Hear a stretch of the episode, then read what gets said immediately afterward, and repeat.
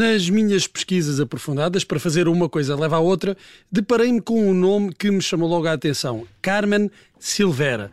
Há aqueles nomes que vimos tantas vezes repetidos durante a nossa infância que os conhecemos quase de imediato.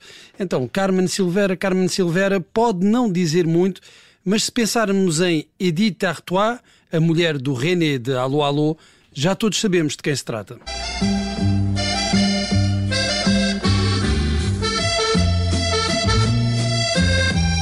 Carmen Silveira faria hoje 100 anos, morreu em 2001, aos 80, e será para sempre recordada pela participação naquela série da BBC que foi para o ar entre 1982 e 1992 e, e que tinha um leque de personagens hilariantes, incluindo um oficial inglês disfarçado de gendarme que não era lá muito competente e que dava aso a inúmeros trocadilhos. Good morning. Outside your coffee was this bunch of diffidels and dozes.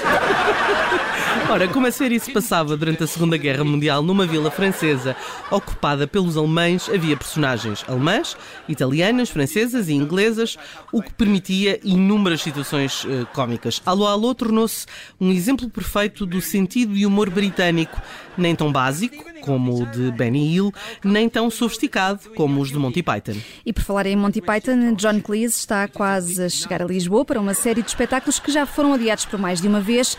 Vamos lá ver se é desta. Para mim vai ser.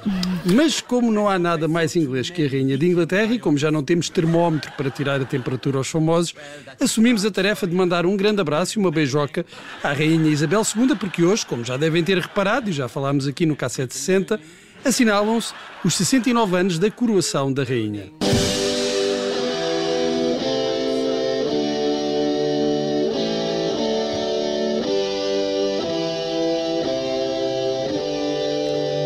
Era assim que os Queen encerravam os seus concertos com uma versão do God Save the Queen. Os Queen, que em 1974 tiveram um dos primeiros grandes êxitos com o tema Killer Queen. She keeps in a pretty cabinet, cake, she says, just like Marie Antoinette. Eu adoro esta canção, é Freddie Mercury Vintage. A música fala de uma senhora que guarda o seu Moët et Chandon no móvel e que, tal como Maria Antonieta, diz ao povo eles que comam brioche. Mercury disse que a música era sobre uma prostituta de luxo e calha bem, porque hoje é o Dia Internacional da Prostituta ou das Trabalhadoras do Sexo. O dia é assinalado a 2 de junho, porque nesta data, em 1975, mais de 100 prostitutas ocuparam a igreja de Saint-Nizier, em Lyon, em protesto contra as condições desumanas em que trabalhavam e contra a repressão policial de que eram vítimas. Essa ocupação durou 10 dias, ao fim dos quais as mulheres foram retiradas da igreja à força, eh, mas o protesto estava feito e a mensagem tinha passado. De tal forma que hoje, lá está, se assinala este Dia Internacional da Prostituta, um bom pretexto para ouvirmos aqui Roxanne dos eh, Police. Roxanne.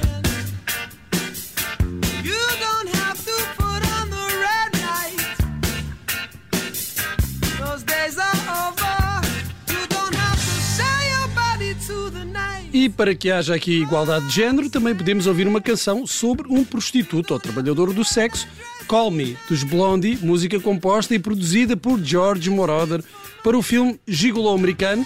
É sobre um rapaz da vida, não sei se é da vida airada, é um rapaz da vida.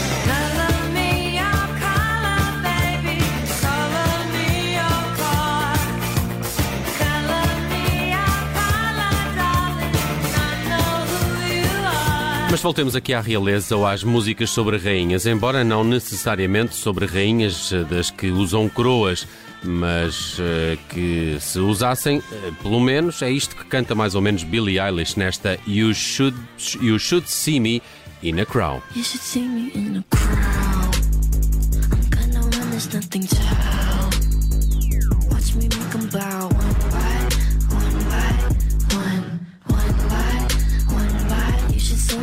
Mas a rainha das canções sobre rainhas, sejam ou não sejam verdadeiras, tenham ou não sangue azul, é a Dancing Queen do Zamba.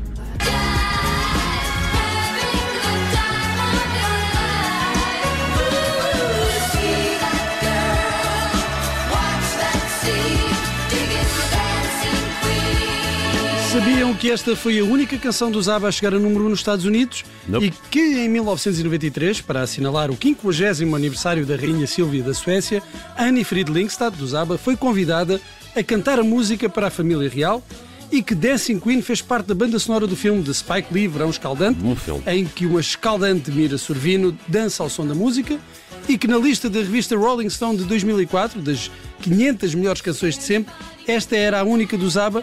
Se não sabiam, ficaram agora a saber. Sabes muitas coisas, Bruno. E em que lugar é que terá ficado esta? És a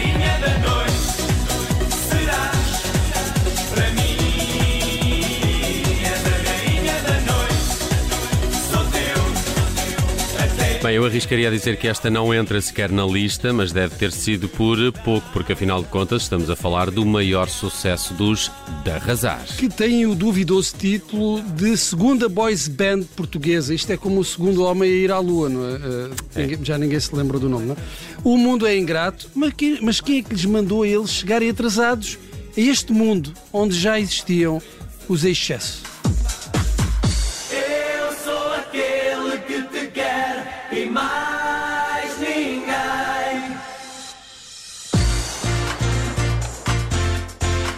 Belos tempos estes em que Portugal estava eufórico a preparar-se para inaugurar a Expo 98 e em que finalmente tinha direito às suas próprias boys band. Musicalmente a coisa era pavorosa, mas como diz o professor Cavaco, ninguém é perfeito.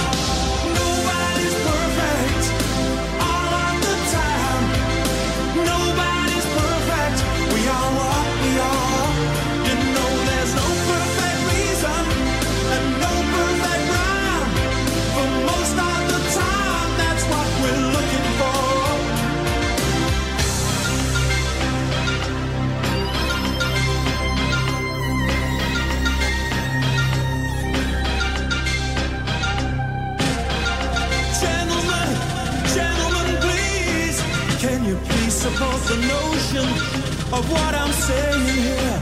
That the person here in question must be an angel here on earth. If they can't see a human being